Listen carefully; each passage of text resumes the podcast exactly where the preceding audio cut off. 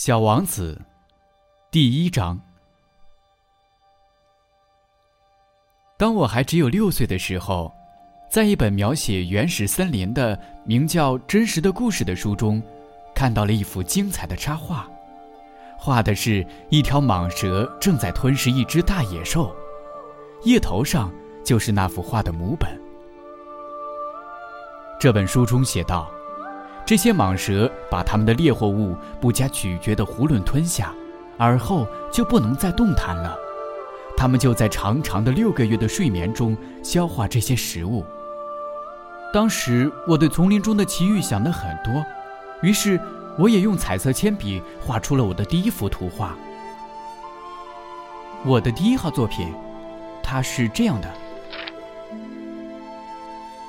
我把我的这幅杰作拿给大人看。我问他们：“我的画是不是叫他们害怕？”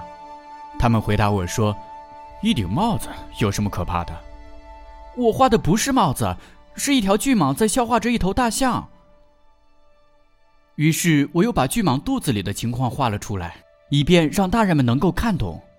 这些大人总是需要解释。我的第二号作品是这样的。大人们劝我把这些画着开着肚皮的或闭上肚皮的蟒蛇的图画放在一边，还是把兴趣放在地理、历史、算术、语法上。就这样，在六岁那年，我就放弃了当画家这一美好的职业。我的第一号、第二号作品的不成功，使我泄了气。这些大人们，靠他们自己什么也弄不懂，还得老师不断的给他们做解释，这真叫孩子们腻味。后来，我只好选择了另外一个职业，我学会了开飞机，世界各地差不多都飞到过。的确，地理学帮了我很大的忙，我一眼就能分辨出中国和亚利桑那。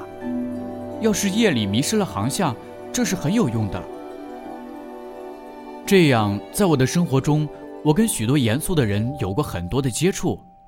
我在大人们中间生活过很长时间，我仔细地观察过他们。但这并没有使我对他们的看法有多大的改变。当我遇到一个头脑看来稍微清楚的大人时，我就拿出一直保存着的我那第一号作品来测试测试他。我想知道他是否真的有理解能力。可是，得到的回答总是：“这是顶帽子吗？”我就不和他谈巨蟒啊、原始森林呐，或者星星之类的事。